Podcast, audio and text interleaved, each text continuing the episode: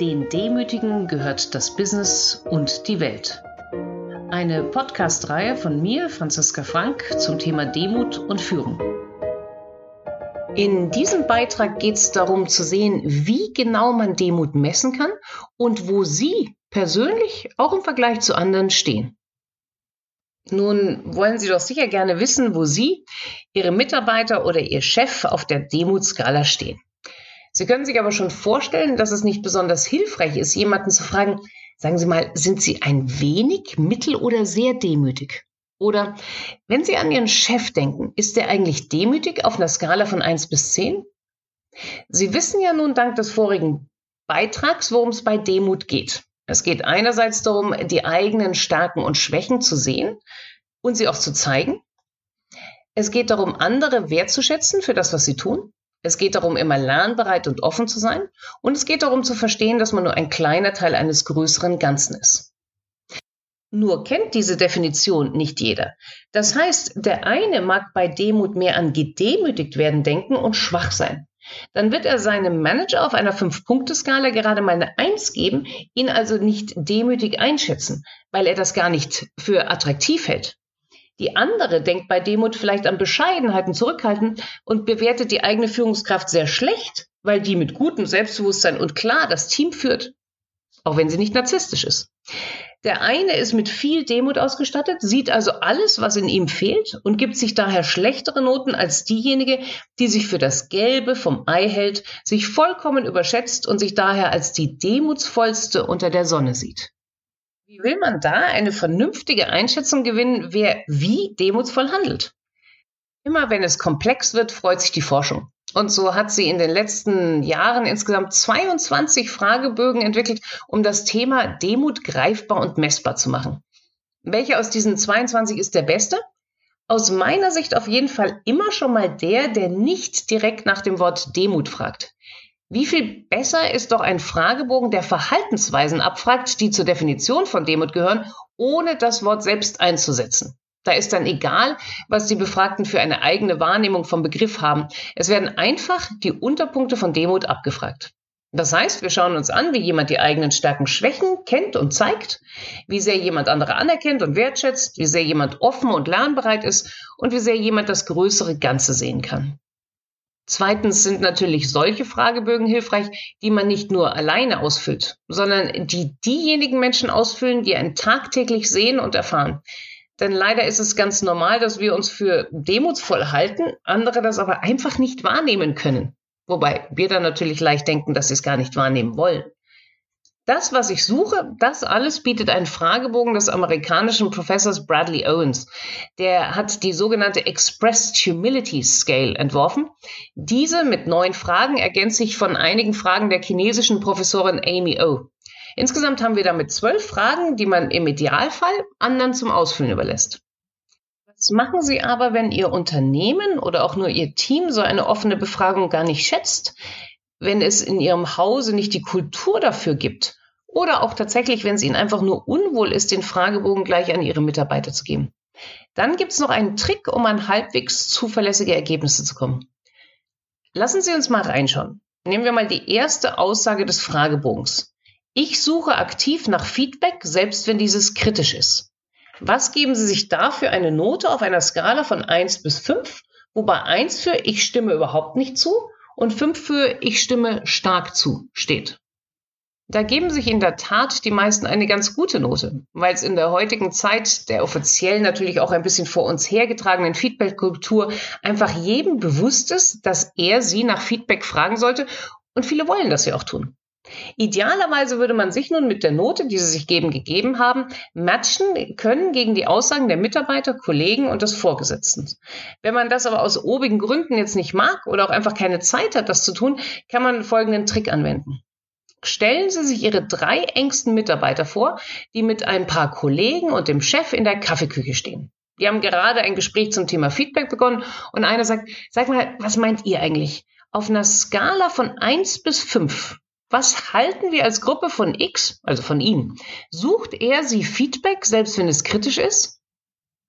Nun denken Sie über diese Leute nach und überlegen, was die Ihnen als Note geben würden. Und schon geben sich die meisten Führungskräfte eine erheblich niedrigere Note als bei der Selbsteinschätzung. Warum? Im Moment des Nachdenkens fällt einem nämlich auf, dass man vielleicht zwar oft um Feedback bittet, aber das immer nur bei dieser einen Kollegin. Oder dass man nur einmal im Jahr im Bonusgespräch den Chef oder die Chefin bittet, zu sagen, wie sie einen wahrnehmen. Auch fällt einem vielleicht auf, dass man dazu beigetragen hat, eine Atmosphäre zu schaffen, in der nur Positives gesagt wird.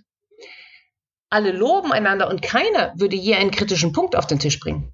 Das mag ja für das Arbeitsklima ganz angenehm sein, führt aber oft dazu, dass viele der Probleme unter den Tisch gekehrt werden und Verbesserungen nicht eingefordert werden. Wenn Sie sich also die Ihnen nahestehenden Menschen in Ihrer Arbeit vorstellen und überlegen, welche Bewertung diese auf die einzelnen Aussagen geben des Fragebogens, dann nähern Sie sich dem an, wie demutsvoll Sie wirklich wahrgenommen werden. Was haben Sie sich jetzt selbst für das Feedback für eine Zahl gegeben in den beiden Varianten? Einmal erstes Ihr Bauchgefühl und dann die zweite Zahl aus einer Art fiktiver Umfrage. Diese Zahl können Sie jetzt mal matchen gegen die mehr als 600 Teilnehmer, die Ihre direkte Führungskraft bewertet haben. Von denen sagen fast 50 Prozent, dass ihre Führungskraft nicht nach Feedback sucht, selbst wenn es kritisch ist. Und nur 10 Prozent sagen, dass ihre Führungskraft das sehr stark tut. Wo liegen Sie in diesem Feld? Ist immer interessant zu wissen, oder? Nun gibt es in dem Fragebogen noch elf weitere Aussagen, um Demo zu messen. All diese Aussagen wurden von den Forschern in Dutzenden von Studien validiert, auf interne Konsistenz und aber auch auf Unterscheidungsfähigkeit geprüft. Das ist das sogenannte Kronbachsche Alpha, das ab einem Wert von mehr als 70 Prozent akzeptiert wird. Für diesen Fragebogen zum Thema Demut liegt er bei mehr als 90 Prozent. Weitere Aussagen sind zum Beispiel, ich mache anderen oft Komplimente über ihre Stärken. Oder ich bin offen für den Rat anderer. Oder ich sehe mich nur als kleiner Teil eines größeren Ganzen.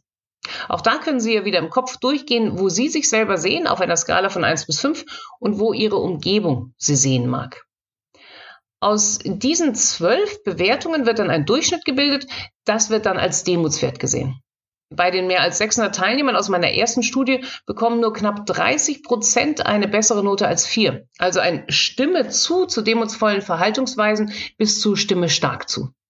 Das ist ja einerseits nicht schlecht, 30 Prozent, und andererseits doch recht traurig.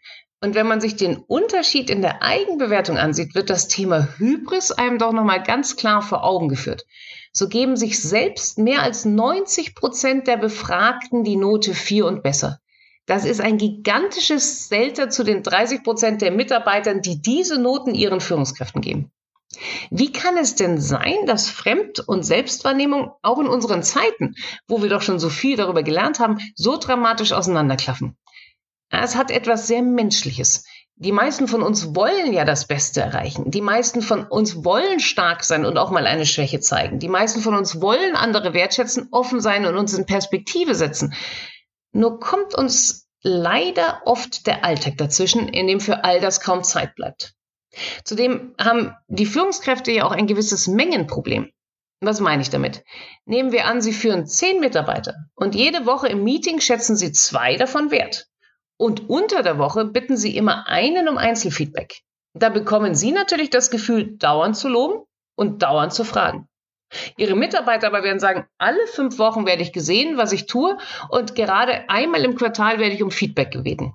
Die Folge, Ihre Demutswerte rauschen dann natürlich in den Keller die Frage in den späteren Beiträgen sein, wie es Ihnen gelingen kann, in der Tat zum einen sich selbst klarer zu sehen, also nicht Opfer der typischen Stolpersteine beim Thema Demo zu werden, sondern auch noch zu sehen, wie Sie es schaffen, dass mehr Mitarbeiter Sie tatsächlich auch als demutsvoll wahrnehmen können, wenn Sie das Thema Demut natürlich für sich überhaupt wollen. Dazu dienen die nächsten Beiträge, um zu zeigen, erstmal, welche positiven Effekte Demut für die Führungskraft haben für das Unternehmen und für die Mitarbeiter. Denn nur wenn etwas attraktiv für sie ist, wird es sich lohnen, dass sie sich hinein vertiefen. Noch ein Addendum. Sollten Sie Interesse haben, den Fragebogen in seiner gesamten Länge auszuprobieren, gegebenenfalls mit Ihren Mitarbeitern zu matchen, sich aber auf jeden Fall gegen andere zu matchen, dann melden Sie sich gerne bei mir. Ich wünsche Ihnen eine schöne, demutsvolle Woche, in der Sie vielleicht mal versuchen, nicht nur sich selber wahrzunehmen, sondern sich auch durch die Augen der anderen wahrzunehmen. Mehr zum Thema in meinen Blogs und im bei Springer Gabler erschienenen Buch Mit Demut zum Erfolg.